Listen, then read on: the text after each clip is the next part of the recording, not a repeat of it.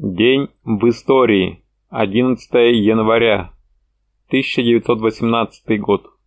11 января 1918 года, 29 декабря 1917 года по старому стилю, в Новочеркасске открылся съезд неказачьего населения Донской области, бойкотированный большевиками. Большинство на съезде составляли правые эсеры, представлявшие зажиточное крестьянство. Однако на съезде присутствовала рабочая группа, выступавшая против сотрудничества с Калединым и вышедшая на контакт с большевиками.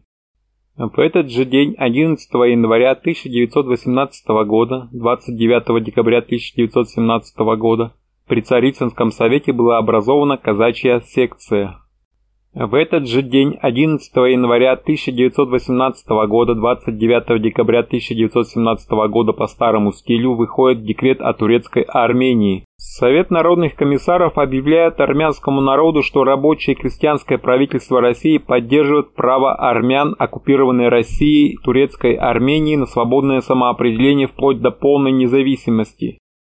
Также в этот день последовало обращение об отзыве и перевыборах тех членов учредительного собрания, которые не являются выразителями интересов трудовых масс.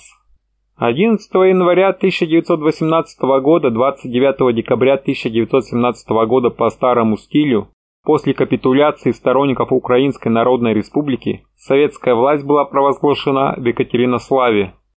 1919 год. 11 января 1919 года Совет народных комиссаров РСФСР на всей территории Советской России была введена продовольственная разверстка, обязательная сдача крестьянами государству излишков хлеба. Впоследствии Ленин охарактеризовал эту меру так. Своеобразный военный коммунизм состоял в том, что мы фактически брали от крестьян все излишки и даже иногда не излишки а часть необходимого для крестьянина продовольствия. Брали на покрытие расходов на армию и на содержание рабочих. Брали большей частью в долг за бумажные деньги, иначе победить помещиков и капиталистов в разоренной мелкокрестьянской стране мы не могли. Таким образом, большевики не только спасли от голодной смерти десятки миллионов жителей городов страны, но и спасли страну от катастрофы и беспредела гражданской войны между городом и деревней, спасли государство от развала на удельные лоскутки, враждующие друг с другом и тем самым удобные для оккупации и поглощения соседями и другими странами. 11 января 1919 года в Берлине начались бои войск с революционными рабочими. Собранные правым социал-демократом Носкев Дальме, войска вошли в Берлин и заняли центры спартаковского восстания. Полицай президиум и редакцию газеты «Форверт». Началась расправа над участниками восстания. При этом офицеры и добровольцы правых взглядов действовали с прямой санкцией социал-демократических лидеров. 1920 год. 11 января 1920 года в Зимнем дворце открылся Петроградский музей революции. В 1955 году переехал в особняк Кшесинской и прилегающее здание. В 1991 году переименован в Государственный музей политической истории России. В этот же день, 11 января 1920 года, началась Одесская наступательная операция 14 и 12 армий. Советского Юго-Западного фронта под командованием Александра Ильича Егорова, проведенная с 11 января по 8 февраля. 1930 год. Очередным этапом коллективизации в СССР, проходившей с 1929 года по 1934 год, послужила передовая статья «Ликвидация кулачества как класса становится в порядок дня», опубликованная в «Правде» от 11 января 30 года. В этот же день в 1933 году вышло постановление Пленума Центрального комитета и Центральной контрольной комиссии Всесоюзной коммунистической партии большевиков о создании политотделов в совхозах и моторотракторных станциях.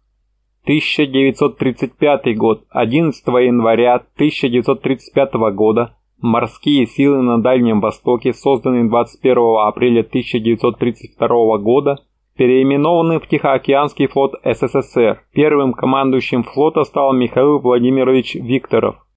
1942 год. 11 января 1942 года советские части освободили город Киров, Калужская область.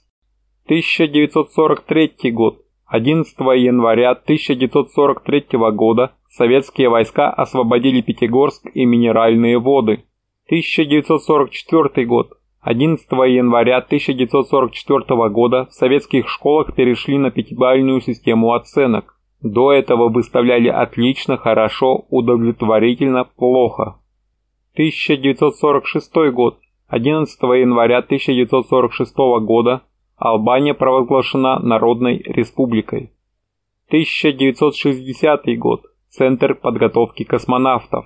11 января 1960 года в Звездном городке в Подмосковье был создан Центр подготовки космонавтов. В первом отряде были 9 летчиков военно-воздушных сил, 6 летчиков противовоздушной обороны и 5 летчиков морской авиации в возрасте до 35 лет. Позднее была выделена группа из 6 космонавтов, успешно сдавших экзамен. До полета в космос Юрию Гагарину оставалось 15 месяцев. В конце 1960-х годов центру присвоено имя Юрия Гагарина, память о первом космонавте планеты.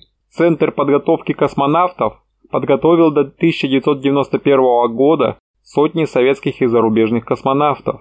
В 2009 году Центр подготовки космонавтов имени Юрия Алексеевича Гагарина в рамках Минобороны России был ликвидирован.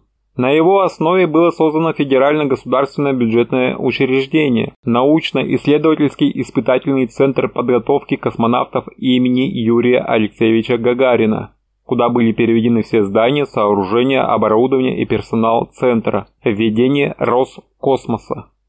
1969 год. 11 января 1969 года пущен первый энергоблок на самой северной в мире атомной электростанции – Билибинской на Чукотке. 1978 год. 11 января 1978 года осуществлена стыковка космического корабля «Союз-27» и орбитальной станции «Салют-6». На борт станции прибыла первая экспедиция посещения в составе Владимира Александровича Джеймбекова и Олега Григорьевича Макарова. Таким нам запомнился день в истории 11 января.